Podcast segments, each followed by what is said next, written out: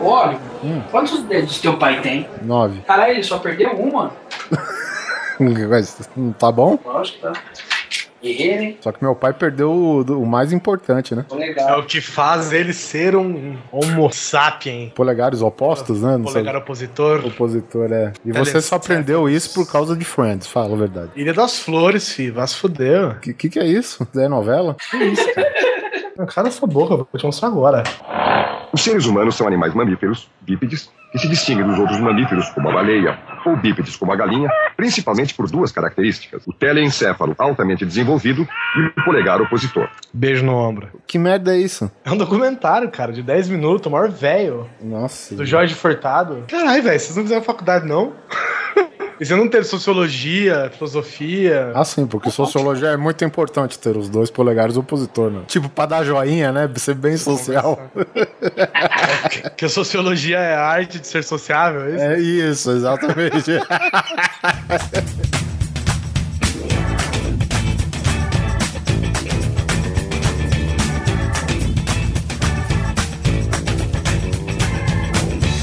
Grande Coisa. Um podcast que é bom, mas que também não é lá grande coisa.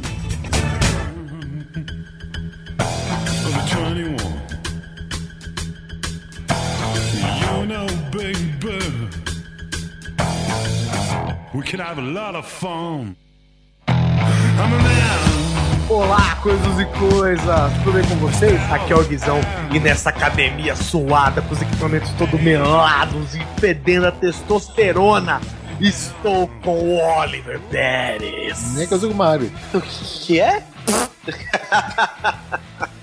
Simoneto! Yeah! Doeu, cara. Doeu. Doeu demais. Fazer ginástica. Cara, acho que você tá no programa errado. E lá no fundo, brincando com a bolinha de pilates, está Luiz Sussi. E é, saúde interessa, o resto não tem pressa. Ah, rapaz. E essa é mais uma daquelas pautas, sim, senhoras e senhores. Aquelas pautas que já saem com nome. E esse aqui é o Cine Testosterona. Testosterona. Depois dos e-mails bombados. Esse não é chimeio, é só mails.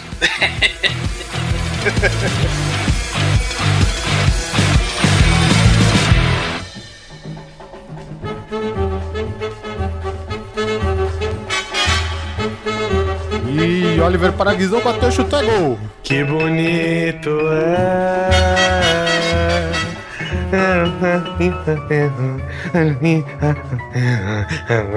Oliver Pérez. Como você sabe que o cara não sabe nada de futebol é quando ele fica no lalali, lalalá. É, importante é torcer, meu querido. e é isso aí, mais uma sessão de recadalhos aqui do seu querido Grande Coisa, que também tem as iniciais de gol contra, olha só. Eu não sei o que dizer sobre isso. é uma observação. Tem algum recado, Guizão? Só o de sempre, né? Pra curtir a gente no Facebook, dar um rank pra gente no iTunes. Sabe uma coisa que eu tava pensando? Gente, tem um monte de podcasts por aí que indicam podcasts, né? Se vocês ouviram alguma grande coisa legal, indica aí, cara. De repente, espalha a palavra assim também, né? Ah, que nem quando o grande coisa que fez um negócio parecido, não sei o quê. Então, é, só vocês sabem como é que funciona. Um velho esquema por debaixo dos panos, né? Não é por debaixo dos panos, é só né, se há a possibilidade dos nossos ouvintes nos indicar, por que não, né? O cara comenta lá, poxa, esse podcast muito bacana. Não é lá grande coisa, né? Aí bota grande coisa com o link. Isso, né? isso. Grande coisa, quando é grande coisa, você enfia o link lá embutido. Então, tipo, ah, legal essa, essa história sobre preconceito, grande coisa, fiz um podcast assim, não sei o quê. Essas coisas, sabe? A velha tática de sempre. Você vai lá no FENAC, todos os computadores, MacBooks e tablets, você vai lá e coloca de página inicial grande coisa. Viralizar a coisa toda. Mas isso aí, então vamos já logo de cara aqui pro nosso primeiro e-mail, que é do Bruno Santos, é isso? Sim. Certa resposta. Tem 32 anos e mora no Rio de Janeiro. Sobre o caso de preconceitos bobos. Curti bastante, apesar de alguns tópicos terem soados como apenas bobeira. Como sempre. São bobos mesmo. É, exatamente. Não sei bem o que é isso. Eu mesmo faço umas coisas e depois penso, nossa, cara, fui meio besta aí. Normal. Gostei da parte sobre é, páginas que te fazem curtir as coisas ou clicar em um link externo, para que a gente fique sabendo do total conteúdo, matéria, barra vídeo, etc, etc. Descobri um dia desses um perfil no Twitter, muito legal, ó lá a dica, o arroba savedyouaclick. A ideia dos caras é dar RT manual em tweets de grandes portais sem o link informando que o que aconteceu, sem que você tenha que clicar no link em si. É, ele deu um exemplo tipo assim: você não vai acreditar no que esta pessoa fez com este repórter. E aí eles pegam esse tweet da- do, do portal, retweetam sem link, sem nada e só respondem, entendeu? Tipo, é, ele deu um tapa na cara do repórter, sacou? É muito Ele só, bom. exatamente, ele só faz isso, entendeu? Tem uma página do, do Facebook que chama. Tô sabendo já, valeu, cara. Chama a página.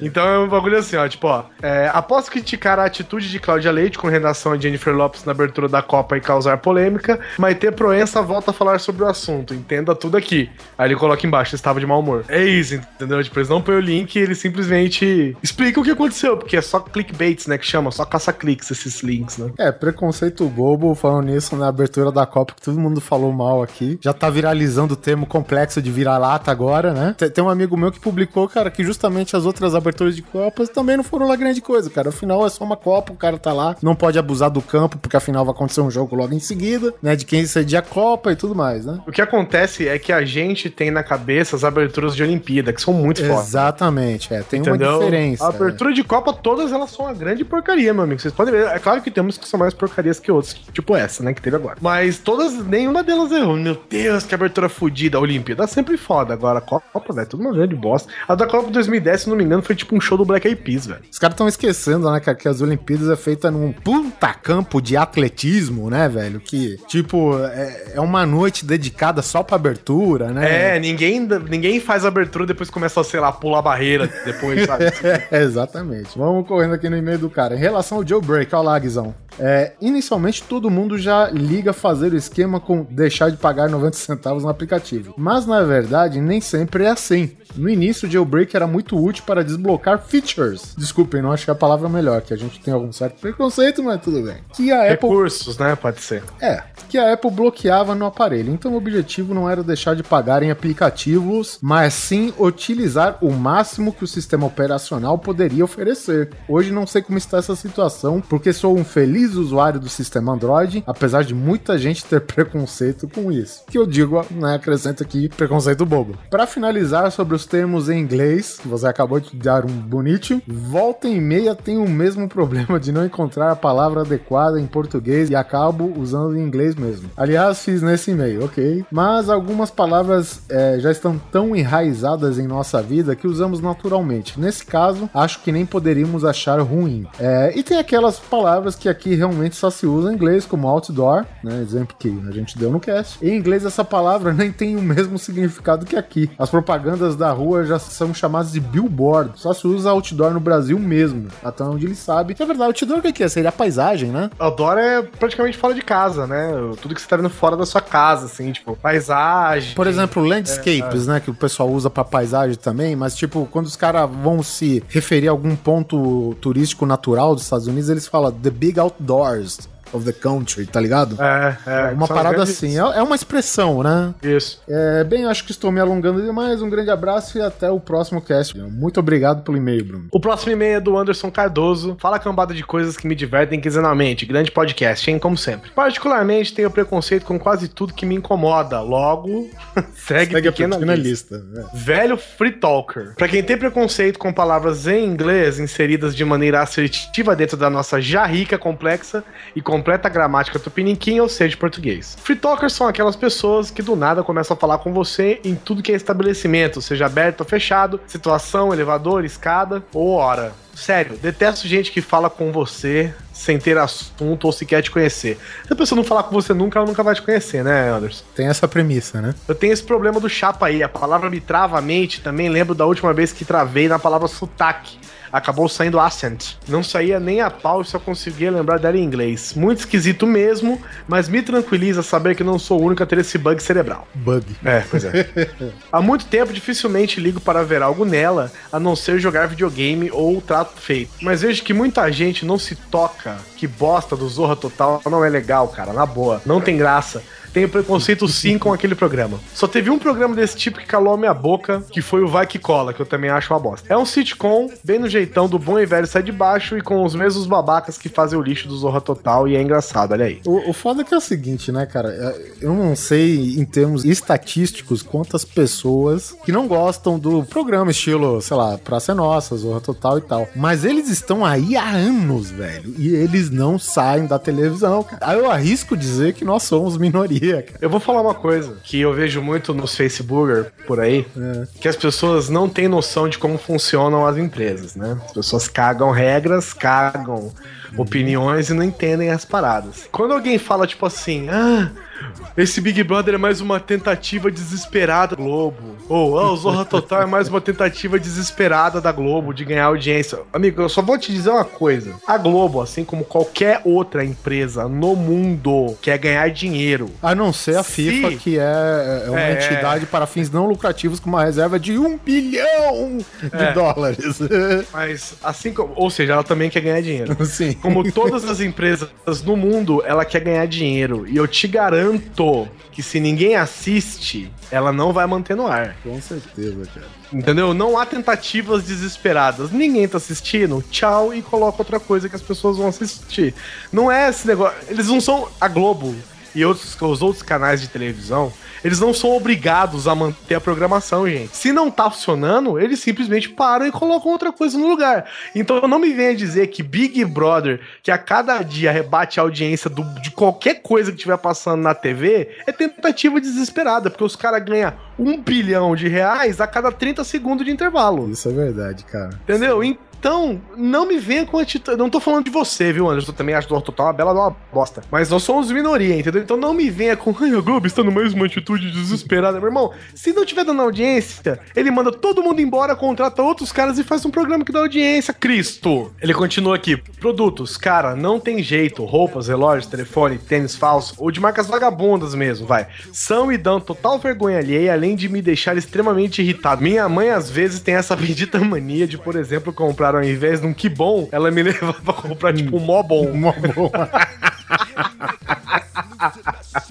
que tem mais gosto de ovo maltino estragado com areia. Na boa, não é querendo ser milionário, mas hoje em dia nem jogo pirata eu baixo mais. Faço questão de bancar minhas vidas virtuais até antes do troço sair às vezes. Não critico quem faz, mas nada do que é pirata me interessa mais. Até pensei em fazer jailbreak no meu iPhone, mas é, sem chance. Se é pra fazer jailbreak, mais fácil comprar um Android.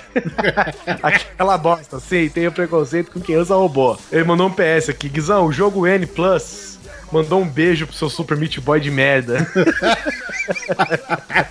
Não conhecia esse jogo, mas vou procurar. Valeu, Fica a dica agora um pro. Cast e continuem assim. Abraços. E aqui temos o e-mail da Miguxa, é ela, não é? Miriam Miguxa. Juliana. Querida Miriam, Conheci ela na Campus Party 2011. Queridos coisas, identifiquei-me muito com as histórias dos últimos podcasts. E gostaria de compartilhar minhas maldições pessoais e meus preconceitos bobos. Olha lá. porque não é, é, apesar de afinal de contas, pra isso nós estamos aqui nesse momento. É isso aí. Tem uma maldição pessoal com a Apple. Todos os produtos que comprei chegaram no último dia do prazo de entrega, ou seja, 15 dias de angústia. O último produto que comprei foi um iPad e esse chegou três dias após o pedido. Mas é claro que não estava em casa para receber e eles só voltaram a entregar alguns dias depois. Eu trabalho em casa e é muito difícil não ter ninguém, mas a maldição não perdoa e escolheu a meia hora que eu fiquei de fora para o pedido ser entregue. Estava até conformada já que não moro em nenhum centro urbano onde as entregas chegam rápido, vide aqui. Mas quando meu irmão comprou o MacBook, o mesmo chegou antes do código de rastreio ser liberado. Caralho, é isso, cara? meu centro de distribuição deve ficar do lado da sua É, casa. Ele trabalha lá. É, pode ser. Apenas 48 horas após a compra, aproveitei o pedido dele e comprei um, um Apple TV. Compra dois, manda um pra mim. Como estamos falando de uma maldição, já que o produto chegou rápido, dois dias depois que chegou a nossa amada maçã, lançou um modelo novo. Olha lá. Mas isso é que eu digo sempre: jamais se arrependa do, do que você comprou. Minha outra maldição recente é com o GTA V. Não consigo terminar o jogo sem o Xbox dar problema. A fonte já queimou duas vezes e os dois controles pifaram. Sobre os preconceitos. Não consigo ter um diálogo com quem usa os termos Face e Zap Zap. Pessoas que são compartilhadoras compulsivas no Facebook. Quem usa Internet Explorer e Windows Vista. Vejo tanta hashtag usada de maneira inapropriada que acabei criando um preconceito. Apresentei o podcast para dois amigos que são legais, mas não são grande coisa. Alan Carlos e o Everton, beijos, Miriam, beijos pra todo mundo aí. Valeu, Miriam, minha querida. Um beijo pra você. Obrigado aí por ter apresentado a gente ao Carlos e o Everton, se vocês estiverem ouvindo. Um abraço pra vocês dois e pra Miriam também. Tomara que a, a Apple venha redondinha agora, sem a mordida. Chegar mais rápido. Os problemas do século XXI. Ah, não, é isso aí. Correio, Correio é uma empresa do século XVIII causando problemas do século XXI, né? Cara, como, como eu odeio Correios, velho. Um abraço aqui pra nossa área de comentários, Oliver. Eu fiquei feliz de ter colocado um novo sistema de comentários aqui no programa. Por que motivo? Porque assim a gente consegue interagir com os nossos amigos, né? E De maneira mais fácil, né? Sim, muito mais fácil. Tinha, tinha um plugin que a gente usava que os comentários encavalavam no outro e ficava. Tem, tem, viu? Um grande, um fininho, um médio. Puta que pariu, velho. Só, só nos deu muita raiva, velho. É, esse aqui também faz isso, né? Mas demora tipo uns 16 comentários até começar a encavalar tudo, eu acho. É, um abraço pro nosso querido Vinícius Simões, meu amigo de Battlefield. Aqui, ó. Abraço para um ouvinte novo, Kelson Reis. Grande, sou o novo ouvinte do podcast. Acabei de terminar a maratona. Yeah! Gostaria de ressaltar que o podcast feito por você é qualquer coisa de bom e tem um potencial enorme para fazer eu ter surto de risos no carro. Descobri através da participação de alguém no PDG, que acho que foi do Guizão. Deve ter sido minha, mas faz muito tempo. É verdade, faz tempo. Foi falando sobre, sobre os Simpsons. Você não fez uma micro participação na edição de aniversário aí? Foi um negócio assim? Ah, verdade. Aí, é só. Bom, põe na conta do Dudu. Um abraço pro Luiz Butches e pro Lucas Leite, que diz, Oliver Pérez, que você é um renegado sem caráter. Sem escrúpulos. Ao mais puro refrigerante de caju da Paraíba. O refrigerante índio brasileiro. Índio brasileiro. Eu acho que teve. Não, teve uma cajuína que eu gostei, só que eu não lembro o fabricante. Não sei se era, sei lá, São Geraldo. Que seja, mas, bom, enfim. Vamos lá. Abraço também pro Bruno Gunter, nosso amigo lá do Pod Trash, falando que tem preconceito com pessoas que fazem cast sobre preconceitos. E nós temos preconceitos com pessoas que são contra pessoas que fazem podcast de preconceito. e por aí vai. Um abraço pro Jonathan Vieira, que fala que tem preconceito de filmes do tipo found footage. Ah, velho, puta. Sabe, Bruxa de Blair, não, essas paradas. é. Não, Bruxa de Black começou, ok. O foda é os que começou, continua, não, porque velho. temos o Bruno Gunter aqui colocando pelo menos 150 filmes antes da Bruxa de Blair. Porque é o seguinte, né, cara? Quem que popularizou a parada, né? A gente tem que ver isso. Que existe um monte, pô, já sabia. Tem aqui, inclusive, acho que aquele, sei lá, dos canibais lá da casa do caralho, lá, velho. Que... Canibal Holocausto. Isso, que ele é meio found footage também, né, ou não? É, é. E é uma merda, então. Um abraço pro Pensador Louco e pro Frank Castiglione. Hum, Castiglione, mais conhecido como Fancastle. Oh, é verdade. Olha lá. E o abraço pro Rodolfo Gutman aqui que tá falando justamente a mesma coisa que a gente mencionou nos e-mails, é quem faz jailbreak para aplicativos pirata. É, mas ele é telhado de indivíduo, né? Porque ele é desenvolvedor de aplicativo. Hum, Mas vou te falar uma coisa, Rodolfo. É, tem pessoas que são especializadas em fazer aplicativos para Cydia, né? Que é o jailbreak do iPhone também. Ah, sim, verdade. E um abraço pro nosso number one de sempre, né? Que é o Skazinski, que tinha preconceito com o DiCaprio e o Brad Pitt. Ah, sim, e os dois deram a volta nele com o tempo, né? Isso daí não é bem. O, o DiCaprio, pelo menos, ele falou: Hum, Martin Scorsese nunca mais desgrudou, né? Você pode ver que é raro ele fazer alguma coisa fora. é né? verdade. Bom, gente, é isso aí. Essa foi a nossa sessão de leitura de e-mails, comentários e recados aqui no Grande Coisa. Fique agora com esta pratia de macheza que a gente vai falar agora no nosso 47º cast Grande Coisa e referente aos comentários e e-mails. Até daqui a próxima quinzena. Fique com o cast. Um abraço e pum!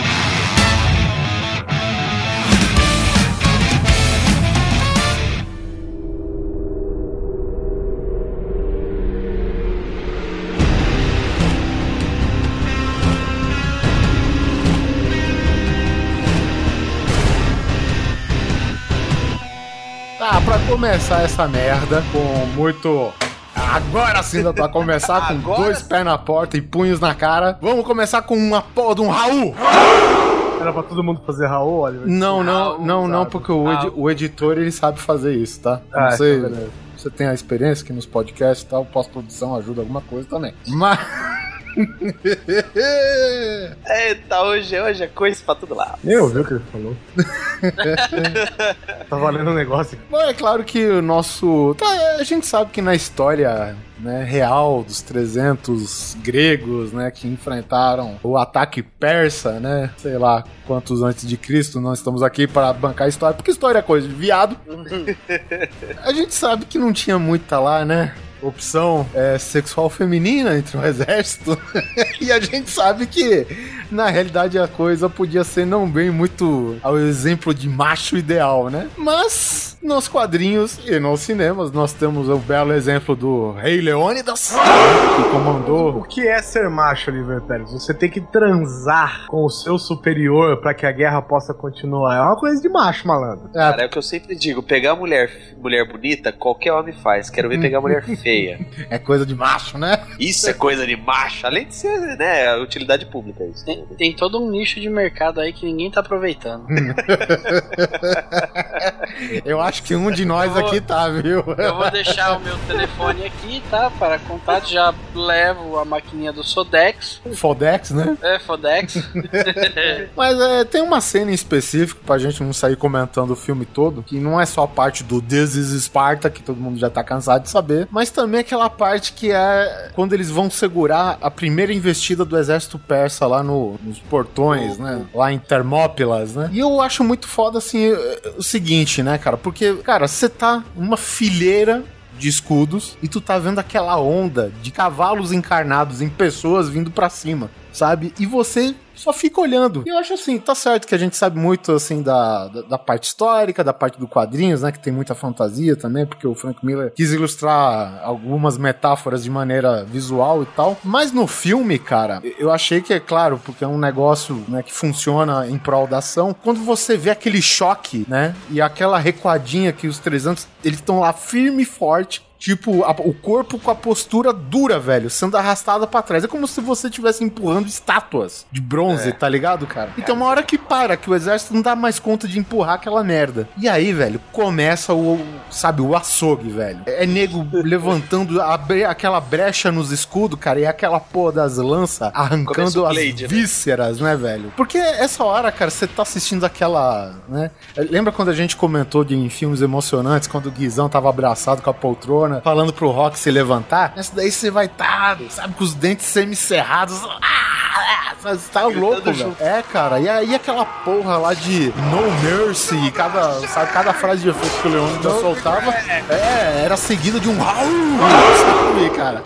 Então, tipo, saltava, sei lá, 20 milhões de vísceras ao mesmo tempo e era um Raul, né? Seguido de um Raul. E, e é lógico que quando eles seguraram aquela primeira investida, né? Parece que, tipo, ao que dá de entender, é claro que naquela maçaroca de gente, né? Isso, o filme, é claro, não, não tem que mostrar tudo, mas aquela parte que os 300 debandam e que eles abrem a formação, essa parte é foda, cara. Porque tu vê, cara, o, o Leônidas, né? Que é um cara no seu ápice físico dele, né? Seguido dos 300, eles mais ou menos fazendo que os mesmos movimentos sincronizados, mas é claro que o foco no Leônidas, cara. E ele só, prime a primeiro momento, só fazendo o arregaço com a lança. E é nego chegando, ele já enfia nas tripas, e tem cara que só leva um tapinha do rabo da lança, tem outro que leva escudada na cara, ele arremessa a lança, perde a lança, aí tem a espada, e é perna, braço que voa, cara. O que eu acho legal dessa cena também, um detalhe, é assim, ela é câmera lenta, aí ela dá uma aceleradinha. É Isso, exatamente, ela dá uma é, aceleradinha, achei é. muito maneiro isso. Fora o filtro também na imagem do filme inteiro, assim, acho muito maneiro. É, que, que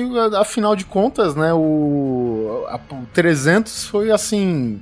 Não que foi o primeiro a utilizar esse recurso, né? A gente tinha lá antes atrás o Sin City, né? Que também é do Frank Miller, né? A adaptação do- dos quadrinhos do Frank Miller, que usou, cara, mas é aquela parada preto e branco ainda, né? Não, que é pra respeitar o tom do quadrinhos e tal. E você não sentia, né, toda aquela aquela ação visceral, né, quando tinha. Então isso, cara, com todas as cores, velho, e cara, retratando a violência como ela devia ser, cara, porque a gente fala que o, o ser humano às vezes não evoluiu, cara, mas eu te falo antigamente, você tinha umas mortes mas muito escrota, né, velho? Eu acho que a morte por espada, velho, é um negócio aterrorizante, velho. É, cara, porque tipo, Segunda Guerra Mundial, cara, o cara vai lá, leva uma saravada de tiro, morre. Já era, entendeu, cara? Não tem isso. A espada, cara, o cara enfia, daquela, dá o- dá-se o luxo de dar aquela, né? Aquele twistzinho, pá, e levantar um pouco ainda pra rasgar um pouquinho mais, sabe, cara? Então é, é, é foda isso. A gente fala que o ser humano é violento, cara, mas antes o bicho não era bonito, não, né? Eu quero falar de um filme aqui que também chega a pingar a testosterona do DVD, do cinema, da onde for. Que é o filme Mandando Bala, meu irmão. God damn it, Smith!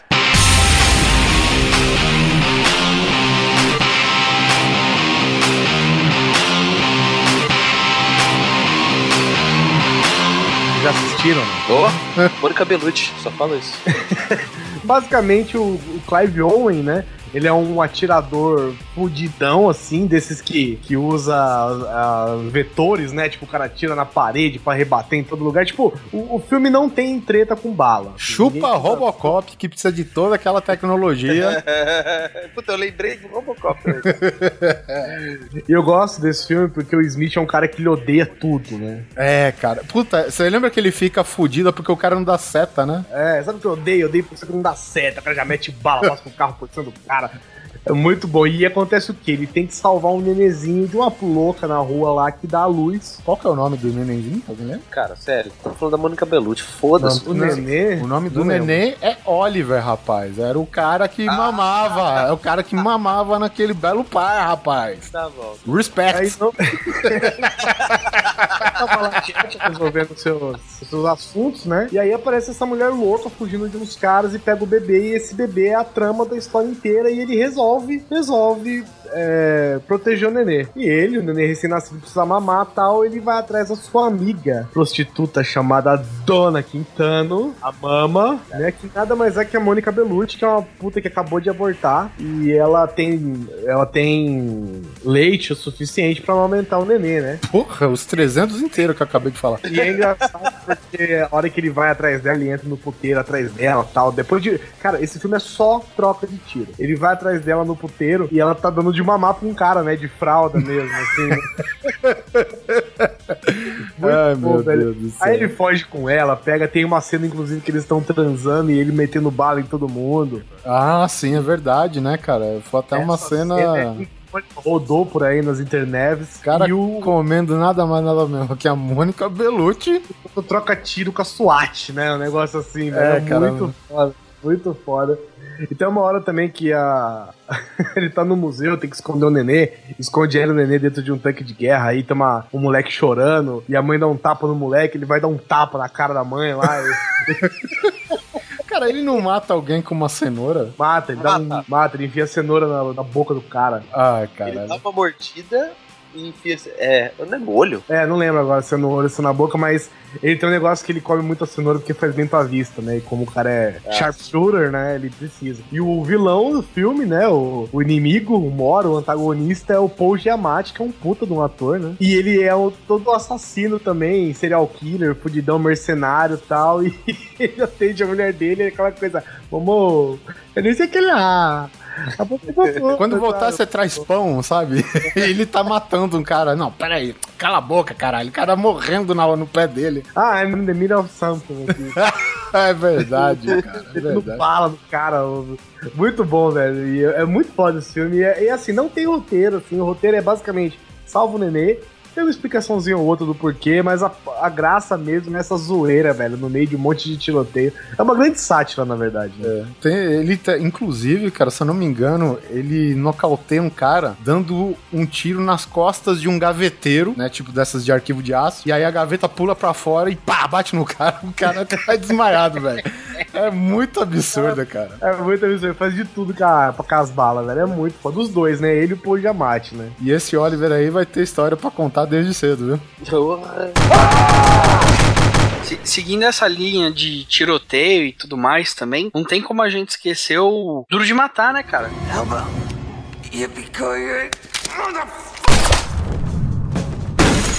Foi aí um dos filmes fodas, até o 2, que tem o Samuel Jackson, que é. É o 3, é men- o 3. Esse é É o o 3. 3? Isso. O 2 é o do aeroporto, né? O 2 é do aeroporto, que eu acho fantástico. É, puta, é, é testosterona e tapa na cara, no 1, no 2 e no 3. O, o cara que pisa no caco de vidro, que não era caco de vidro, era ampola de testosterona, porque só desse jeito. Ele foi quebrando e injetando, tá ligado? Ai, a bola caralho. dele encolheu, mas o importante é que ele conseguiu, com sucesso, fazer o que ele tinha que fazer. É, Você vê, você vê que o cara é macho, velho, quando ele faz piada quando o inimigo É. tá com um exército e ele tá sozinho com o pé sangrando, tá ligado? Testosterona, cara, não tem muito muito o que falar. Essa cena eu acho, puta, genial, cara. Tem, tem uma parte boa também. Você lembra do no primeiro filme lá no Nagatomi Plaza? Primeiro vai um alemãozinho dar conta do recado, né? É, que ele, que ele mata o cara e devolve o cara com cartaz. Muito bom, cara. muito foda. O cara joga o cara, sei lá, por um fosso de elevador numa cadeira amarrado, todo sangrando, morto, e o bilhetinho lá, Now I have a machine gun. Sabe? é porque ele toma, matou o cara e tomou a metralhadora do filho da puta, velho. Outro filme que era muito bom nessa mesma linha, acredito eu, era Máquina Mortífera. O Danny Glover e Mel Gibson, Sim. que eu assisti o 4 da tríade chinesa lá, meu Deus do céu. Eu É. ouvi dizer que vou fazer mais um, né? Vocês ficaram Vão, disso? vão, vão. Ah, cara, um macho, na verdade, que eu, uma que eu lembro bem, cara, tipo no 4, né, que já era um filme pra encerrar mesmo a franquia toda, que teve aquele negócio de família, cara. Vocês lembram que o Jet Li, ele, os caras varam um cano nele, alguma coisa do tipo? Lembro, Aham, aham. lembro. E aí o Mel Gibson levanta. Levanta o filho da puta e o Jet Li lutando, enchendo o Mel Gibson de porrada, sendo erguido por, pela barra que tava atravessando o estômago dele, tá ligado, cara? É, Caralho, isso é louco. muita E macheza, né? Vai escorrendo, né? E vai dando muito. E aí, e aí o Mel Gibson pega o cano, né, bebe a testosterona do Jet Li e acaba de matar ele, velho. Porque, porra, só assim, velho. Só assim, cara. Te- teve uma parte, falando em testosterona, né, cara? te- teve até uma parte aí que teve no Capitão América Novo que a gente tem que lembrar no Duro de Matar, acho que no 3 mesmo, né? É, Duro de Matar a Vingança, o tiroteio dentro de um elevador. O McLean entra lá no forte lá da Receita, já tá os terroristas tudo dentro do elevador. Esses elevador com porta pantográfica, né, que fala? Não, panorâmico. Que panorâmica, velho. Não, panorâmica é de vidro, pô. Você vê lá de Ah, fora. sim, é verdade. Fotográfica, que porra é essa, cara? Porta pantográfica é aquela que tem uma grade que você, que ela é manual, você abre e fecha manual. Ah, tá. Que é uma sanfona, tá ligado? Sempre chamei aquele de portãozinho. É bom, enfim. E aí o, o, o John McClane percebendo que um dos distintivos lá sendo usado era do amigo morto dele, o cara já meteu tiro, já, puta, cara. É, é muito legal porque o elevador abre e aquela massa de bandido morto sai o McClane, velho. Tudo sujo do sangue dos outros, né, cara? Isso é foda, cara. Ó, Tem uma cena foda do elevador também, que é bem testosterona, que é do cão de briga. Que o Jet Li luta com um cara dentro de um, de um banheiro, não é elevador na verdade, dentro de um banheiro, de um apartamento. Que é. Ele era tipo. Sei lá, ele tinha uma trava psicológica com o negócio da coleira, né? Isso. Era um Ah, filme é. que ele Coleira tinha uma de- coleira. Mas assim, é que nem eu disse, é uma trava psicológica mesmo. Ele entendia que quando a coleira era solta, que era pra ele sentar porrada em todo mundo. Eu quero comentar sobre um filme que eu simplesmente sou fãzazaço, curto demais, mas ele tem uma pegada mais lenta, assim, sabe? Não é essa porradaria toda desvairada, que é o nosso querido poderoso chefão, The Godfather.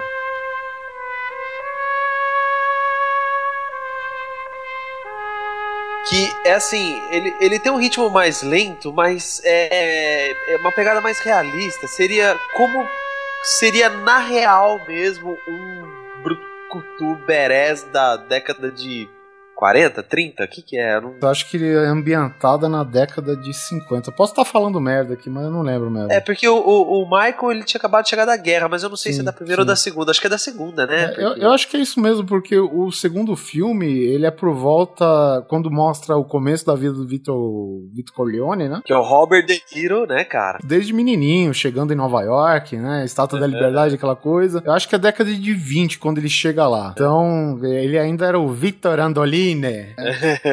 então, o que acontece? Por que, que eu quero citar ele? Porque o- esse filme ele tem algumas, algumas das mortes que, na minha opinião, são muito épicas no cinema, sabe? Tipo, o cara. aqui- tá, tudo bem, são mortes até de certa forma simples, que nada mais são do que tiros de armas e, e estrangulamento. Mas é o contexto em que aquilo acontece. Eu, eu acho que eu tô sabendo onde você quer chegar. Por exemplo, É. o, o Michael Corleone é um herói de guerra e, tipo. o- é, herói não. Ah, Certo. É, veio da guerra, vamos lá. Ele foi e voltou, essa Foi é e voltou. Essa é a verdade. Essa Na é a verdade. verdade, ele era um traficante de testosterona, né? Testosterona italiana. é legal falar testosterona com sotaque italiano. Testosterona, né? Dá, dá até pra fazer uma pizza com isso, né? Passa a mãozinha, lá a mãozinha, testosterona. É, tem que fazer que senão não sai não, velho. É, na verdade, assim, o, o começo do filme, meio que, pra quem já tá na milésima vez que tá vendo, tu sente que, tipo, o Michael Corleone, ele fala, é, a minha família é assim, não sou eu, né? Não, Porque eu não ele era parte disso. É, só que, tipo, tu sente que o mal está nele. Ele não o pratica, mas está lá, né? Tá plantadinho, bonitinho, que é um negócio que vem de família, tá no sangue, né, cara? Fazer vista grossa sabendo de tudo que tá rolando na família, porque ele sabe, Sim, Né? exatamente. já, já, já demonstra um certa, uma certa perversidade. É mesmo porque, tipo, no, no segundo filme explica mais ou menos que ele foi pro exército a contra a vontade de todo mundo da família, entendeu? Então É, que quer dizer. ele ficasse lá cuidando da família, né? Exatamente, quer dizer, é um cara que ele, ele peita todo mundo, foda-se. Mas se né? eu não me engano, o, o Vitor queria que ele fosse pra ele não entrar no esquema da família, não era? Isso não tá claro porque essa cena, inclusive, que tá no segundo filme, parte 2, né, do Poderoso Chefão, ele tá num almoço lá com o Sony Corleone, isso com flashback, né? Aham. E ele anuncia: Não, eu vou no exército mesmo e foda-se todos vocês, né? E, boa, ele encarou de frente. O Sony, que é o cara mais nervosinho da família, ficou puto pra caralho, deu um tapão, deu um safanão na orelha do cara. É, aquele papo Aquele todo. cara é italiano mesmo, né? É. Encarou de frente. Bom, mas seguindo a tradição, eu acho que o momento de macheza, e é exatamente isso que o Neto disse, que era, é a macheza do mundo real. Porque o cara fala, agora eu viro o homem da família, ou eu viro um, que nem um patrão, o meu patrão fala, ou você é um homem ou você é um couve-flor. Couve-flor, né? cara? Eu não sei de onde ele tirou esse ditado, porém ele diz isso. Foda-se. Eu simplesmente, eu simplesmente aceitei esse provérbio na minha vida e eu levo pra frente. Ou você é um homem ou você é um pé de couve. É isso que ele fala. Ok. Então, que é justamente o momento que o Vitor Corleone tem aquele atentado. O filho da puta parece que não leu o roteiro. Tá lá no roteiro. Toda vez que tem muita laranja vai dar merda. O cara vai na feira, meu. O cara vai na feira, velho. Aquela barracona cheia de laranja. Não, e ele sai com um saco de laranja. Filha da puta! Filho da puta! E tira a homem e começa a chupar ainda, velho. É. Ah, não. É, e falando em macho, né, cara, a, que, que são aquela. a máfia concorrente, digamos assim, que é os homens do Solosso. Solosso, motherfucker, né? Soluço. O cara dá um atentado Tartária, simplesmente né? porque o, o, o Vitor Corleone não queria é, meter a mão nos juízes comprados dele pra se enfiar no negócio de drogas, né? E aí, é claro, quer dizer, tá contra a nossa vontade, né? É uma oferta que você não pode recusar, na teoria, né? É, Aquela velha coisa da Cosa Nostra e não sei o quê. é. E aí, o que que acontece? Vamos transformar Vitor Corleone numa peneira. E o filho da puta não morre, mano. Não morre. Eu aposto que ele cuspiu as balas naquela. Sabe, naquele piniquinho do. do- tá do hospital. É, ele mijou as balas, né? Saiu tudo pela uretra do filho da puta, cara. E é claro, e aí o Michael Corleone, o cara fala: Porra, cara, eu tenho que proteger meu pai. E tipo, a polícia, que foi toda comprada pela, pelo Solosso, cara, eles abandonam simplesmente o, a segurança do hospital, né? Afinal de contas, tô recebendo um por fora, a máfia é tudo filho da puta, eles que se matem. E aí chega o Michael Corleone, ele vê que o, o pai tá totalmente desguarnecido, né? E totalmente vulnerável. Que, pô, o cara tá quase morrendo lá, cara. Aí tem um cara que devia um favor lá pro, pro Vitor Corleone, foi trazer um ramo de flor. Não, pera aí, larga essa porra dessa flor. Pega aqui o seu. Me ajuda seu- a levar meu pai pra lá. me ajuda a arrastar meu pai pra outro quarto, ergue a, a gola do seu sobretudo, põe o chapéu com, sabe, esconde o rosto, não sei o quê, e, É muito ninja. e finge que você tem uma arma, velho, enfia a mão no bolso. Aí chega a máfia pra invadir o hospital, os caras pensam duas vezes e vão embora, mano, tá ligado? E aí tem o momento do payback, né, velho? A família Corleone, o Michael topa, né, de emboscar o tal do Soloso na, se fazendo que ia aceitar a proposta irrecusável, né, não sei o quê, de, de, de fazer as pazes, né, entre as famílias e não sei o quê, cara. E o cara fala, pô, como que a gente vai fazer você entrar com uma arma no encontro com o Soloso, né? Aí o cara fala: Não, vamos fazer o seguinte, vamos combinar o local. E aí o cara "Não, combinou o local, beleza. Tô... Aí chega um, um dos vários assistentes da família. O fulano de tal vai colocar uma arma lá na, num negócio no, no box de descarga, né? Que é aquele de cordinha que você puxa. Beleza, o cara janta com o Soloso, todo impávido, né, cara? Aquela. O É, Michael conversar, né? o, o Michael Corleone, se ele fosse um X-Men, ele seria o Homem de Gelo, velho. Porque o, o cara. Você vê no rosto dele que, tipo, ele tá de saco cheio, mas ele não, não deixa transparecer aquilo. Os senhores me dão licença, eu vou dar um pulinho no banheiro, tá? O cara chega, dá um jeitinho lá no sobretudo dele, enche o soloço, filha da puta, de chumbo. Mata o policial corrupto e vai embora, fuge pra Itália, beleza. Boa noite aí. Boa noite. Fica Cara, assim então, gente. É, Poderoso Chefão, cara, pra mim, a trilogia inteira podia terminar aí, sabe? E eu ia achar foda pra caralho, velho. É nesse filme que tem a cena do batizado, né? Batizado, acho que é no segundo. É no segundo, será? Batizado, na verdade, tem no segundo e no terceiro. Se eu não me É, eu engano. quero falar da cena do batizado, foda-se que filme que tá. A cena do batizado, ele tá lá batizando, e o padre tá falando pra ele: você promete é, respeitar as leis de Deus, não sei o que lá. E ele fala, sim, prometo. E, e aí a, a- a cena corta pra um dos capangas do cara, pá, descendo chumbo no outro filho da puta. Você promete proteger, não sei o que lá, e respeitar as pessoas, não sei o que lá. Prometo. E arrancando, arrancando a cabeça do outro. Isso é, é um nível máximo extreme do cinismo perverso da- do ser humano. Isso é que é foda de, tipo, é aquele, é aquele testosterona, aquela macheza, mas a macheza, assim, no, não no nível Hollywood, balas e granadas, mas no sentido ser humano filho da puta que é, que ele era, cara. É, é é porque é esquisito, né, cara? Assim, se você vê pela primeira vez, você não percebe isso no Michael, né? Mas simplesmente ele aperta um botão, eu sou um civil, apertou o botão, sou um mafioso. Caraca, é muito, foi muito, né. É. Não, se você. Se e você assistir com aceita, calma- é isso que eu gosto, sabe? É, é convincente, né? Mas, dá- mas dá pra perceber a, a, a mudança, a metamorfose. Mas realmente é muito da noite pro dia, cara. É muito foda, é cara. muito rápido, É cara. muito, eu, eu acho legal porque aqui, né, que é a mulher dele, né, sempre tem aquela suspeita. Ela sabe que o cara é da máfia, que tá matando todo mundo, tá botando pra foder. E ele fala: Ó, eu só vou deixar você me perguntar uma vez a respeito dos meus negócios. E ela, É, e ela pergunta: Pô, você tá alguma coisa envolvido com todas essas mortes? Sei lá o que, que ela pergunta. E ele fala com uma cara dura: Claro que não. sabe? Puta que pariu. velho. Pega muito ser tonto. Eu, ó, eu sei que, que, que não tem comparação, mas eu vejo esse tipo de coisa, cara, me dá uma saudade dos Sopranos, velho. Sopranos era foda também. Esse cinismo, né, que o, que o Tony Soprano ia lá no quiroprata do cérebro Isso. e desabafava, com ele, era foda. Era legal porque é o seguinte, ele tinha que desabafar pra psiquiatra, mas ele não podia abrir o jogo todo. Então ele mais ou menos ilustrava o que ele fazia. Não, vamos supor que eu botei uma batata pra assar aqui, não sei o quê, e eu me senti mal por isso, sabe?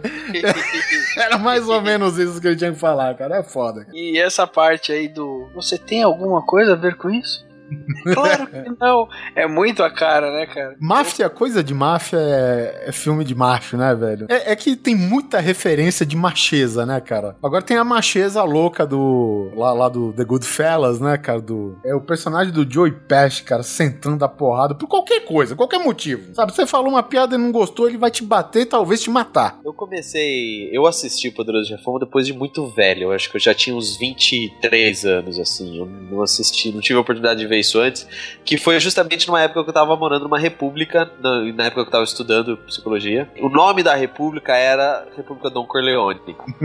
e a gente tinha, sabe essas cadeiras do papai de couro? A gente tinha uma dessa na sala. e a gente- Poltrona. é, a poltroninha. A poltroninha não, né? Era uma, uma poltrona relevante. E ninguém podia sentar nela, porque era a cadeira do Dom, tá ligado? E, e a galera meio que respeitava isso. Ninguém sentava na cadeira. E a gente sempre deixava um sonzinho ligado.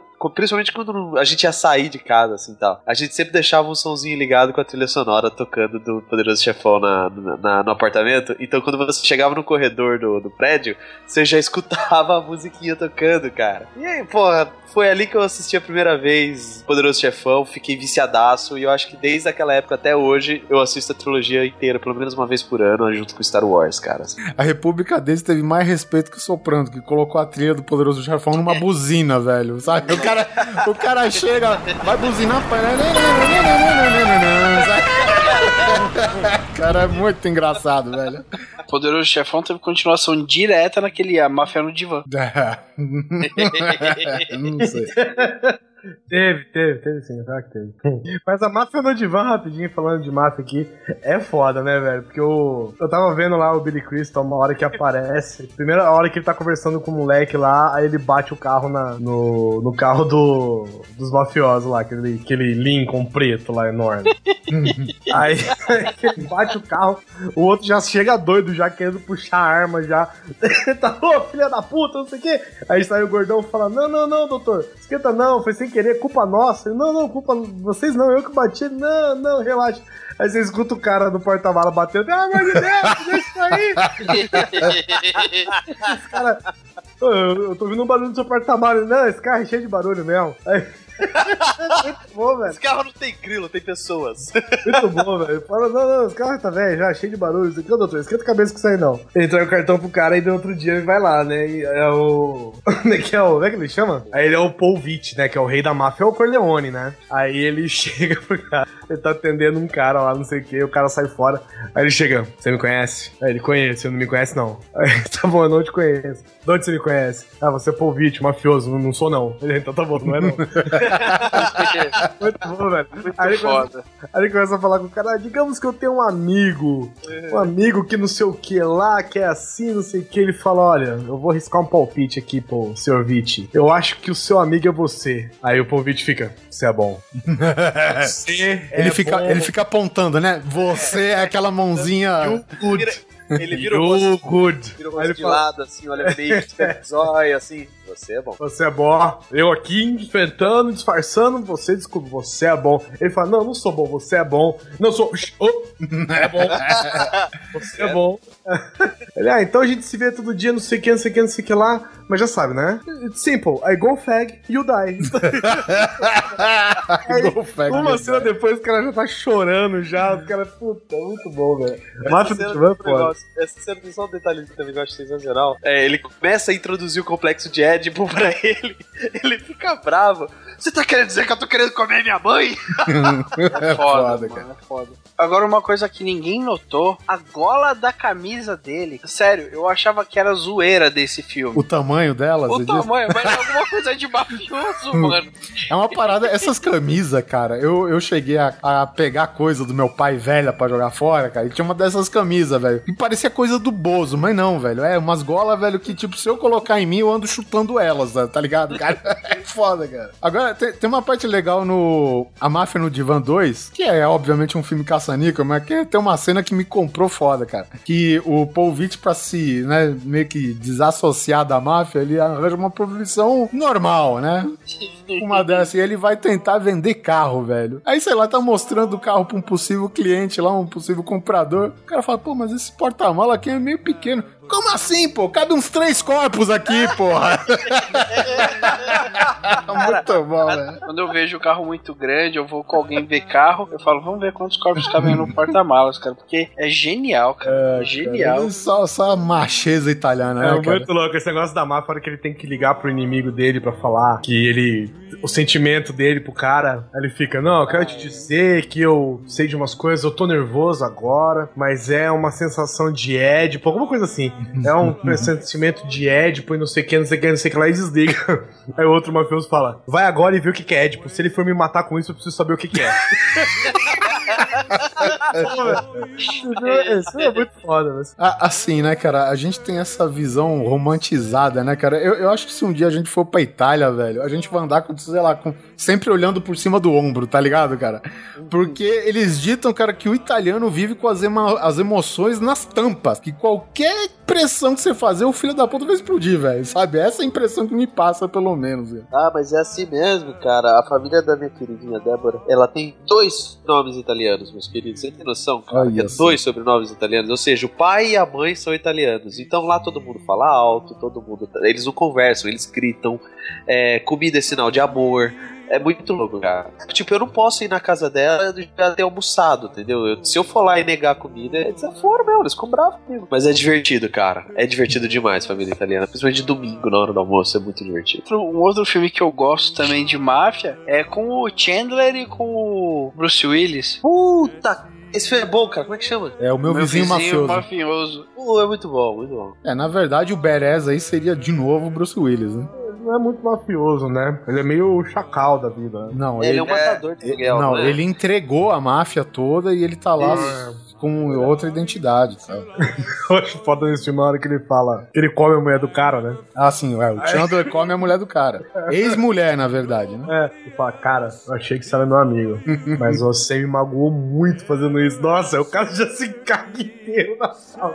Olha, uma coisa que amigo não faz é isso, cara. É, Tem, tem uma parte que eu acho legal que essa pressão por debaixo dos panos, né? Tipo como se ele estivesse É, jogando, como se ele estivesse jogando a informação indiretamente, né? Pro Chandler lá, né, cara? Aí o Chandler, sei lá, se ele pergunta, eu vou morrer? Aí ele fala, claro que vai. Todos nós vamos. Todo mundo morre, caralho, um dia, sabe? Já co- ainda continuando no quesito máfia, eu tô indo pra uma máfia um pouquinho diferente, que é a máfia do Snatch. Porcos e diamantes. Anything to declare? Yeah, don't go to England.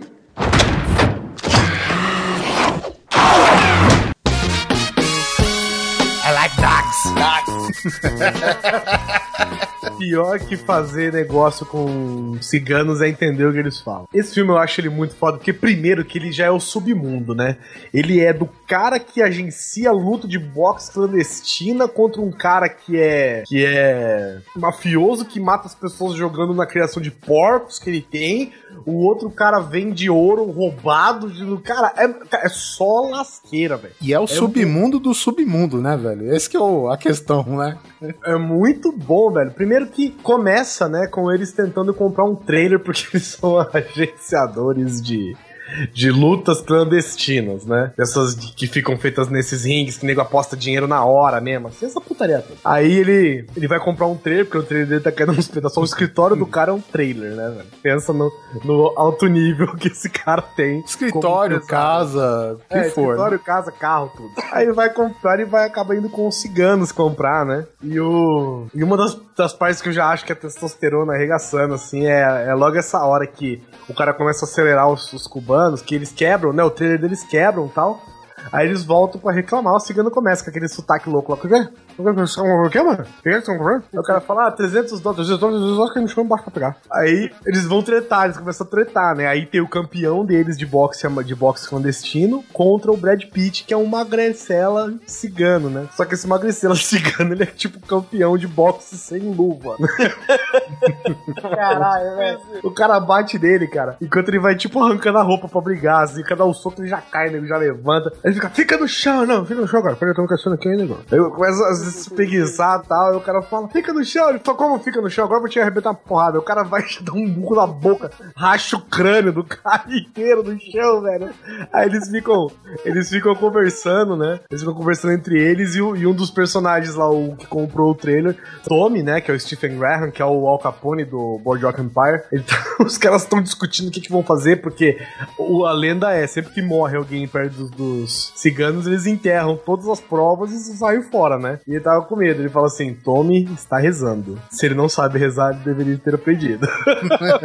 Você- muito bom, velho. Muito bom, cara. O- esse filme, cara, é uma inversão de valores do caralho, né, cara? Porque É. é. um filme onde o Brad Pitt é o porradeiro e o Jason Statham é um papel mais intelectual lá por trás das lutas. Só o papo, né? É, só no papo, cara. Puta que pariu, onde já se viu, né, cara? E tem o Tijolo, né? Que é o principal, né? O principal vilãozão lá, o que agenda as lutas. Ele começa a falar com, com, com o Jason Statham, aí o outro vai falar alguma coisa e fala, tô falando com você, ô mocinha?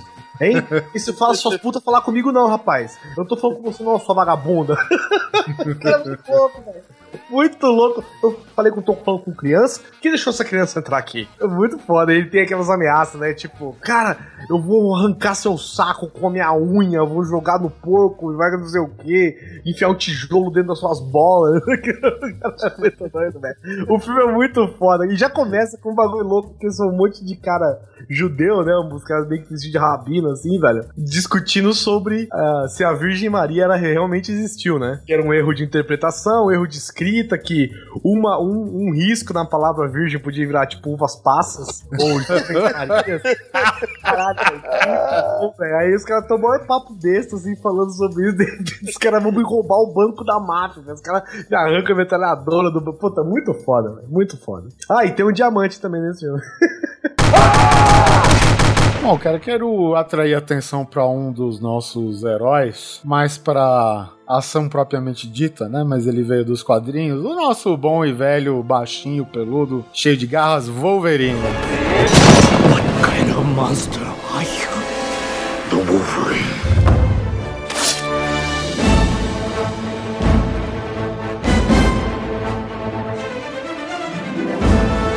Todo mundo sabe que o cara é marrento. E tem aquela coisa, quando o cara entra na, na fase raiva animal dele, ninguém segura. Mas a grande verdade, tanto faz nos quadrinhos ou nos filmes, que a partir do momento que ele entra no X-Men, velho, aí tem o freio, né, velho? Tem aquele freio, o cara até chora e aquela coisa toda, né? Maldito Xavier, né? Seu Xavier tá mordendo a cabeça dele por dentro. Mas assim, comentando já dos filmes, né, cara, que é um negócio mais visceral, cara. E eu sei que o Guizão vai concordar comigo, porque é uma das melhores cenas de Wolverine que tem nos filmes. Sim. Que é no X-Men 2, sabe? A invasão da mansão. O cara simplesmente ah, vai cometer a idiotice de invadir a. a mansão dos X-Men, velho, sabe? O que, que tem lá? Tem um cara que é a prova de bala, imortal e que faca garras afiadas. Tem um, Tem um cara que vira ferro, aço, o cara vira aço orgânico, velho. O cara vira aço orgânico, tem um rapaz que vira gelo, um que taca fogo em qualquer coisa. Ah, lá mesmo que eu vou. É, mulher que atravessa as paredes, um que grita pra caralho, deixa todo mundo surdo, cara. Tem Tá- um, tem, tem um molequinho que troca canal com o olho. Ah, esse realmente foi muito útil. Esse é perigoso. O Wolverine, já com os seus sentidos apurados, né? Os seus sentidos animais, o cara percebe que a mansão tá sendo invadida. Levanta a orelhinha, né? E eu não entendo, cara, como é essa sequência ela pode fazer parte de um filme PG-13, sabe, cara? Porque é o foda, porque é uma das raras vezes que a gente vê Wolverine sendo Wolverine, né, cara, no filme. Ele começa, a princípio, na porrada, né? Porque, tipo, um cara entra na cozinha onde tá ele e o, e o Homem de Gelo lá, né, o Bob Drake, ele avança, dá uns tiros, né, o Bob Drake se abaixa e tal. O Wolverine, velho, sei lá, ele toma um risquinho de faca na cara, que já cicatriza em dois segundos, e a sequência dos eventos que ele tá travando a- as armas do cara com as garras, é tipo ele desarmar o cara e sentar as duas mãos com as garras es- desembainhadas, né, que fala? É, deu dois socos no peito do cara.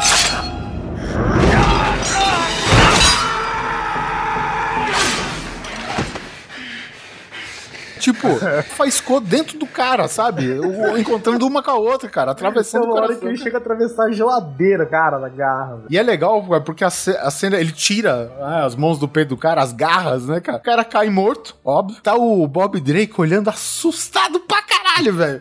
Sendo- Eu acho que ele tá mais assustado com o Wolverine com que o tiroteio, velho. Tá, ali. tá o Wolverine todo ofegante, não sei o quê. E aí ele sai daquela cozinha, velho. E é um pega pra capar do caralho. Ele já senta a garra no pé do cara, fura o pescoço do outro, fura a lateral do corpo mergulha no andar de baixo, senta com as garras durante o pulo, levanta os dois caras e joga pra trás, velho.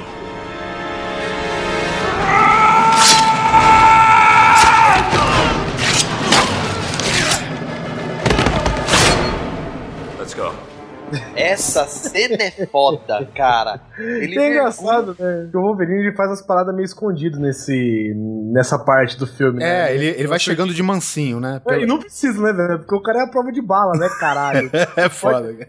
Ele cai com, com as duas com as duas garras, não, né? Com as duas mãos de garra pei- no peito de dois caras e joga mais dois caras pra trás. Tipo, não são os mesmos caras, são quatro ali que ele joga pra trás. Ah, cara, sei lá. Eu sei que foi uma sequência, raros momentos. Até, até naquele o triste filme, né, o X-Men Origins, né? Que é a parte que, que ele tá com o Adamantium recém-implantado nele, né? Uhum. Ele levanta daquela, daquela banheirinha lá já toma um tiro na testa. O tiro ricocheteia, velho. O negócio. Pim! Mas, sei lá, não foi muito legal. Mas assim, tipo, é, é aquela parte que ele mostra que é o Wolverine que. É, é que nem o lance do quadrinhos, né? O Wolverine animal. Ele perde a consciência lá, velho. Sabe? Ele já não responde por ele. É, o corpo dele tá no automático. É essa a questão, Sim. cara. E, e pelo menos no X-Men 2, cara, essa violência insana. Tá certo que foi uma violência meio aquela, tipo, o cara enfia a garra no outro, mas não mostra sangue, né? É, não sangra, né? É, então, exatamente. Mas, pô, a ideia tá lá, meu amigo. É isso aí. Ah, já que a gente tá falando de filmes questionáveis de super-heróis, vou falar de um guilty pleasure meu, e tenho certeza que do Neto também. Testosterona, hein? Olha lá. Testosterona, que é uma, uma briga, uma luta entre o Demolidor e o Rei do Crime na adaptação do filme do Demolidor.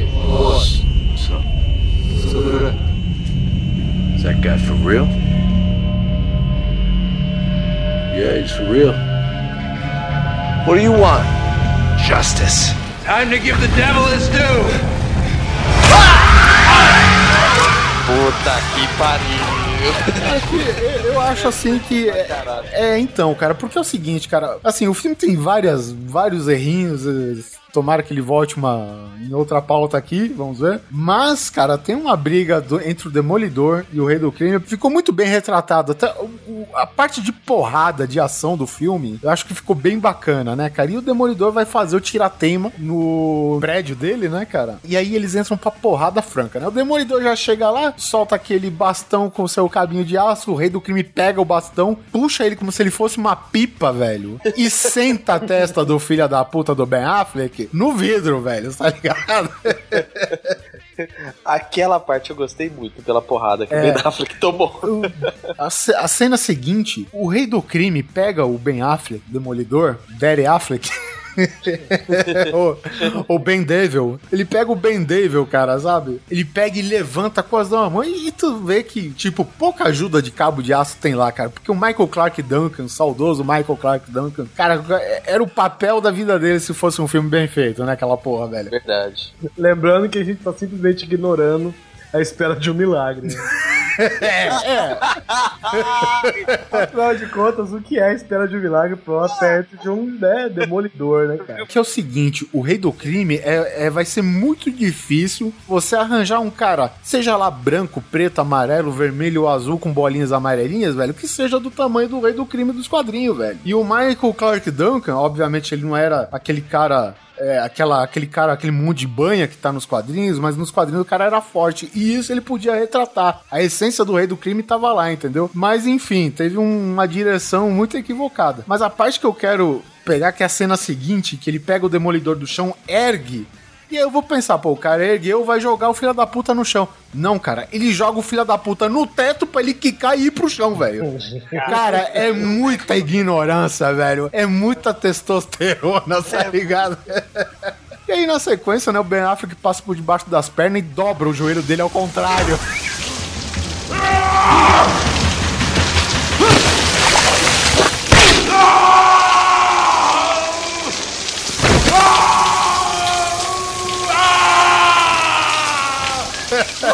Muito bom, né? Eu queria só também salientar que além do Demolidor eu gosto do Filme Electro.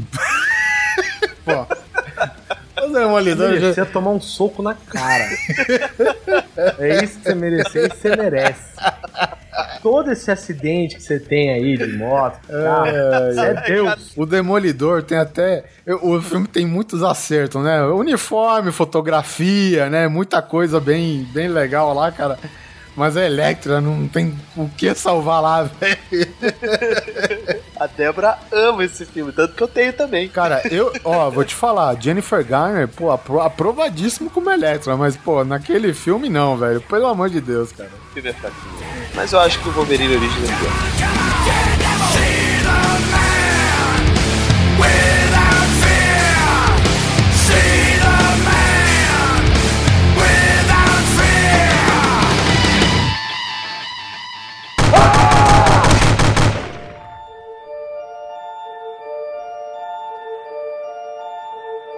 Vamos continuar em, em caras fodas do quadrinhos, já que Vai. a gente tá falando? Rorschach, Puta que pariu. Watchmen.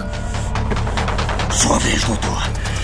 Me diz, o que, que você tá vendo? Eu já gosto do nome, né? Teste da psicologia. Alan Moore, né, cara? Sempre. Tá certo que não é um nome original, mas é um nome original pra um herói ou anti-herói, né, cara? Mas é, é- é- eu acho uma parte bem legal. Obviamente, o filme é praticamente um retrato do quadrinhos mudando o final, né? Então, tipo, é uma cena que até no filme tá bem fiel, né? Que é aquela parte que o Rorschach vai pra cadeia. Nossa, aquela cena é foda demais, velho. Aquela cadeia só existe pelo Rorschach. Ele enfiou É todos aqueles filha da puta lá dentro. Essa cena, eu vou até falar aqui, ó. Essa cena tava pra minha, pra minha pauta de frases de efeito que eu tô vendo que nunca vai acontecer. Na, na verdade, a gente vai fazer um compilado dos casts e montar É. esse. Exatamente, cara. A hora que os caras começam a acelerar ele, ele com aquela cara de mendigo que ele tem na cadeia, né? Que ele não pode ficar usando a máscara. E os caras começam a acelerar ele na, na, na fila da comida. Na verdade, não é Ele acelerar. Ele tá na mira do negão que, que tá com uma faca já pra matar ele, cara. Isso, isso. O cara vai matar ele e fica lá acelerando ele, né? Aí ele chega, meu Ele fica irmão, provocando, pega o né? óleo fervendo, enfia na cara do negão, velho. E fala, ó, negócio. Não sou eu que tô preso com vocês, não. São vocês que estão presos comigo aqui dentro. Puta que pariu. Caralho. Isso, testosterona na Ai, tu é famosaço, né? Aí, meu irmão, eu também sou famosaço. Não é verdade? É isso aí. Mais tarde eu vou dar uma autografada no teu rabo. Será que você aguenta?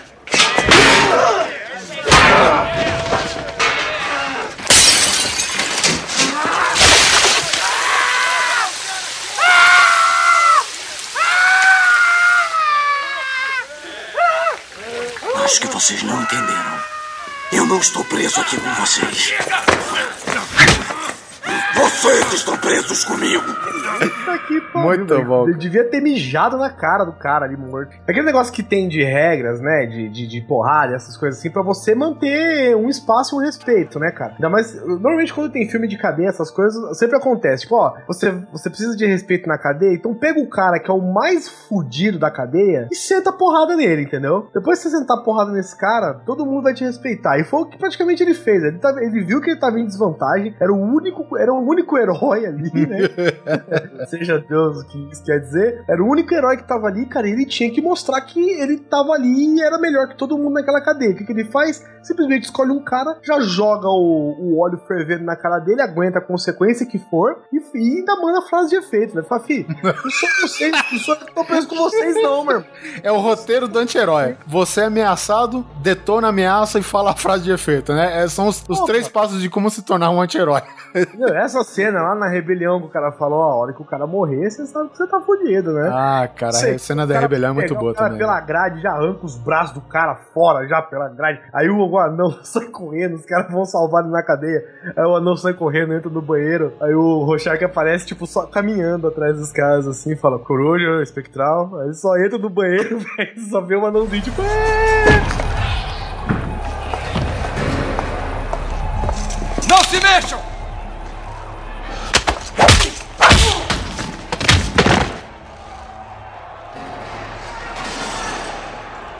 Rorschach? Daniel. Senhorita Júpiter, com licença. Preciso muito ir ao banheiro.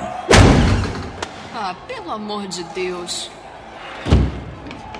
E as portas, porra, sensacional, velho. É, no, no quadrinho ainda.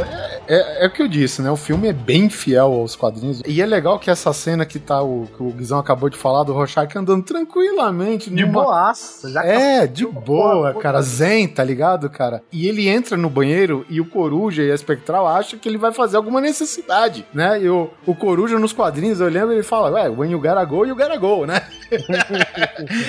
e o anão tá, tá escondido lá. Ele sai de boa no banheiro, não mostra, nem no filme, nem no quadrinhos, o que acontece. Só mostra escorrendo sangue O debaixo da sangue, porta, é. cara. Puta que pariu, muito bom. Eu só sei que ele deu descarga nesse anão, velho. É, sei lá. Muito bem, então vamos continuar com a porradaria quase super-heróica, mas só que não. Só que movida a dinheiro. Isso. Mas assim, muitas pessoas criticaram, alguns gostam, outros acham em vão. Mas você que cresceu, nem que seja um pouquinho na década de 80, que só viveu sua adolescência na década de 90, sabe o tamanho da nostalgia que, vi- que é ter vários brucutus no mesmo filme. Eu, por exemplo, desde criança sempre quis ver o Stallone com o Schwarzenegger no mesmo filme dando porrada juntos e é isso mesmo que eu quero falar sobre Mercenários, cara.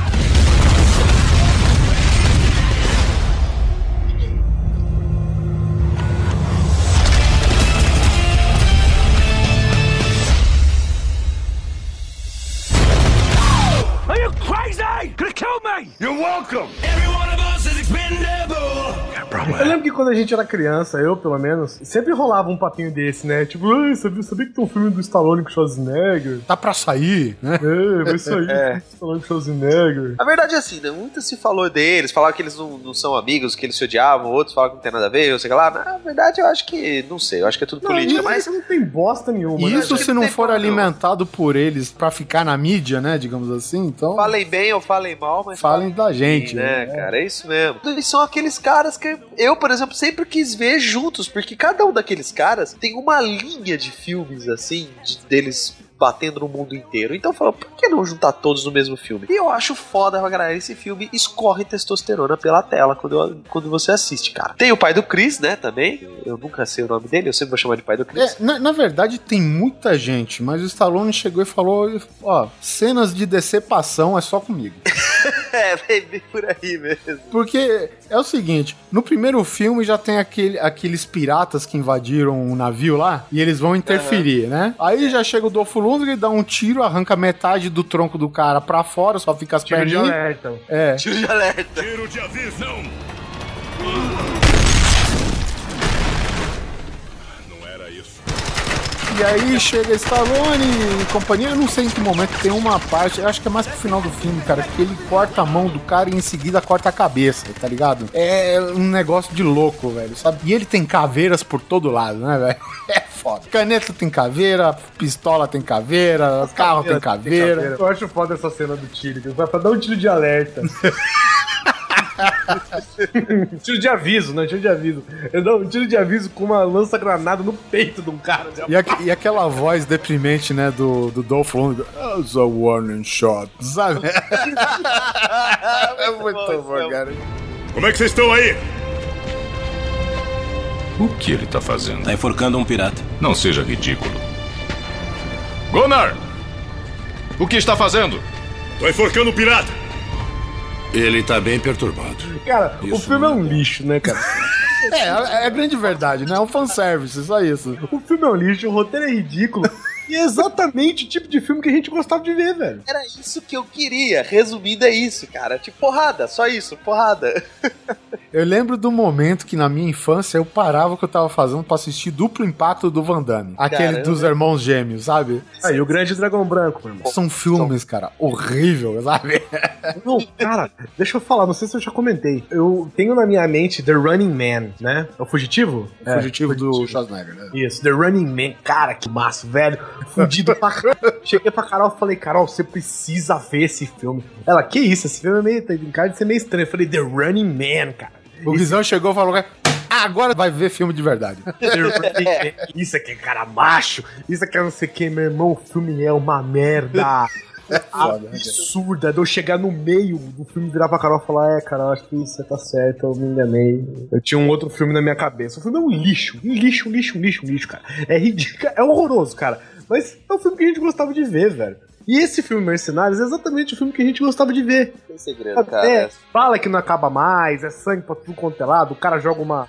Cara taca, Canivete, canivete que corta a cabeça. o cara taca fogo num fio de gasolina, o bagulho vai explodindo, sabe? É assim, velho. É sangue, tiro, sabe? É isso. Tem uma gostosa, especial no filme, e é isso, cara. Pura testosterona, tipo o último Rambo, por exemplo. Só que o, o Rambo é o seguinte, cara, ele já tá veaco, né, cara? Então o negócio dele tá mais na mãe. Ele- Você viu que ele subiu lá na, na ponte 50, não desceu mais de lá, né? Ah, é, mas arrancar É. um peão na mão é. assim, bem- mas é, é no one on one, né, cara? Você tem que ver isso. Tem uma cena do- no primeiro filme. Na verdade, é sempre assim. Sempre termina em alguma luta épica entre Stallone e mais alguém, né? Afinal, ele criou essa porra toda. É. Então, Né? cara, tem uma cena, cara, que ele pega o vilão lá, que é feito pelo Steve Austin, né? O cara do, que faz wrestling e tal. São golpes, cara, que a onda sônica que sai dos golpes, sabe? Vai caindo as paredes em volta. E o Stallone arrema- prensado numa parede de tijolos, se corroendo toda, cara, e tu vê, cara, que aquilo, por mais que se diga que é mentira, que aquilo é pra um filme, tu vê que aquela merda deve doer de algum jeito, cara, porque não é possível. Machuca, cara. é machucado, é machucado. Não é possível. O Stallone, ele bate na parede, velho. Bate, bate porque o tijolo cai, cai em cima dele, aquele baque seco, sabe, cara? Que ele bate na parede, cai no chão, o tijolo cai em cima. Aí chega o, o Steve Austin, mete mais umas porradas e não sei o que acontece, que ele vê que a galera tá chegando, ele sai correndo, né? Aí chega não sei quem lá do, dos mercenários lá e fala... É o "Ca- Terry Crews. o Terry Crews, né? O que, que tu tá fazendo aí? Ah, tava tomando porrada.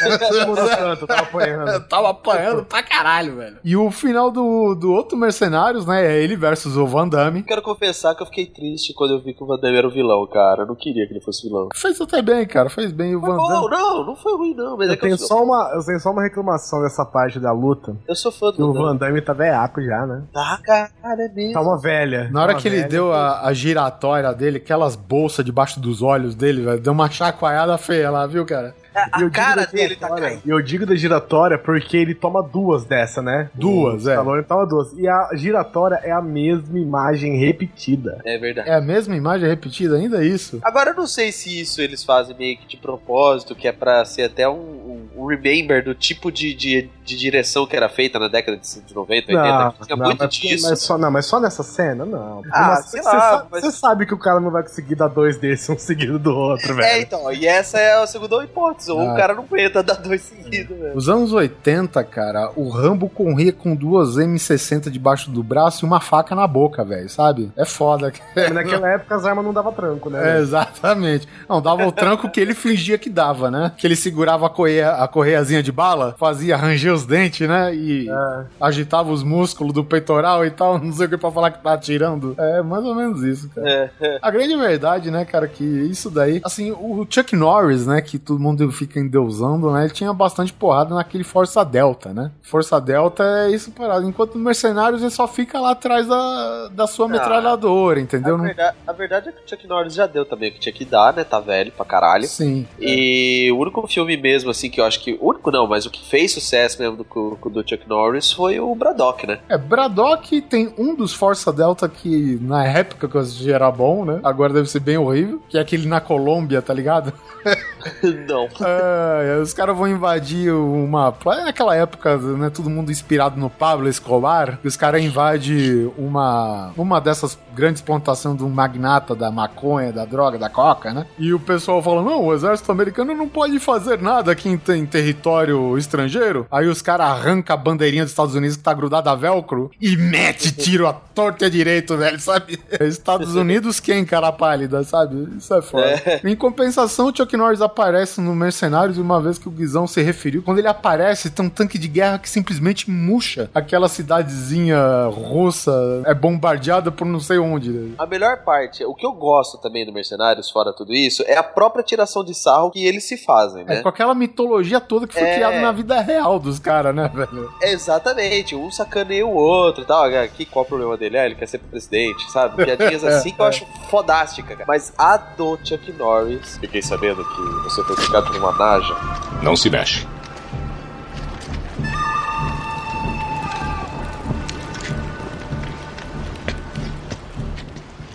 Ouvi outro boato. Que você foi mordido por uma cobra naja. É, fui. Mas depois de cinco dias agonizando de dor, a cobra morreu. Porra, velho. Que foda, cara. Então, assim, é, é a questão do humor também. Porque os caras sabem que já são senil e que o negócio ele não dá pra levar a sério, né, meu? Então. No finalzinho, né, o Stallone sacrifica o avião deles, né, dos mercenários lá. E, É. tipo, o, o- acho que é o Bruce Willis, né? Trouxemos um aviãozinho aqui pra levar você. É seu, tá? Pode ficar. Aí Ah, o, fala- o Stallone fala: Mas isso aí devia estar num museu. Todos nós. Aí, divirta-se. Tá, você também. É verdade. Muito foda, cara. Filmaço. Não, não é, mas a gente gosta. É um grande gap, né? Entre ser um filmaço e a gente gostar, né? Eu tenho um filme aqui que é um pouco mais sério, se chama Bronson. Não sei se vocês já assistiram. My name's Charles Bronson. And all my life I've wanted to be famous. Don't fucking move!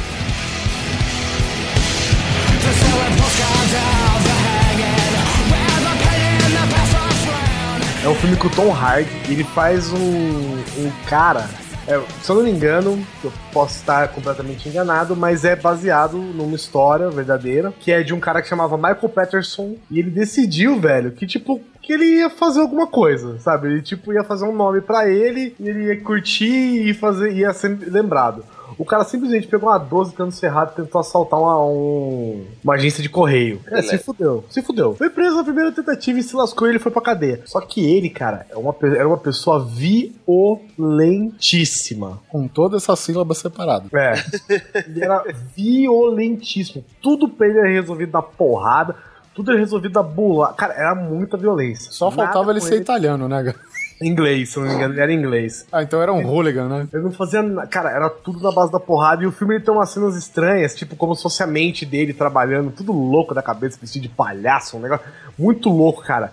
E ele foi o seguinte: ele foi condenado a sete anos de prisão. Só que o cara era tão louco que ele ficou, tipo, 34 anos preso, velho. Porque uma ele saía e voltava pra cadeia no outro dia, outras vezes ele simplesmente não podia sair da cadeia. As pessoas não podiam tirar ele. Ele chegou a virar, velho, um caso de, de segurança pública, sabe? E, e agora, gente? A gente deixa esse cara aqui ou a gente solta esse cara, entendeu? Porque, eu se eu não me lembro, o, governo tava passando por uma fase que eles estavam é, tendo um trabalho de, de psico- psicológico que tava ajudando muitos dos presos, entendeu? E esse cara era simplesmente um um selo dizendo que esse serviço não funcionava. É, não, o nosso crack não funciona. É, tipo assim, velho. O cara chegava, sei lá, eu não lembro se era o governador, alguma coisa assim, o prefeito. Eu não lembro o que, que era, cara. Só sei que, tipo, alguém chegava pra ele, tipo, o cara ganhava um. O cara era eleito, ele ganhava um manual de como ser o político daquela região e uma ficha criminal do Bronson, entendeu? Tipo, ó, tem esse cara aqui na cadeia, você vê o que você faz com ele, velho. E ele é loucaço, velho. Esse filme é muito louco e é só, é só bordoada, sabe? Ele bate nas pessoas, bate nele mesmo, bate em tudo, briga. Ah, o que aconteceu? Vai tá preso aqui de novo porque, sei lá, mordeu, sei lá, o sovaco do, do, do médico, sabe? O cara era muita violência, velho. Muita violência. Ele via o mundo com violência, entendeu? O mundo era o seu playground. o mundo era o seu battleground. Não era ele que tava preso com os outros, né? Muitas vezes ele ficou preso sozinho, viu, bicho? Esse, esse Tom Hardy aí, cara, ele também no papel de Benny, né? Foi bem macho também, né, cara? Ficou bem caracterizado, pelo menos pra filme, né, cara? Porque, já que você falou no Tom Hardy, cara, porque ele bateu no, no, no Batman como ninguém, velho, sabe? E, e o Batman ficava lá naqueles golpezinhos.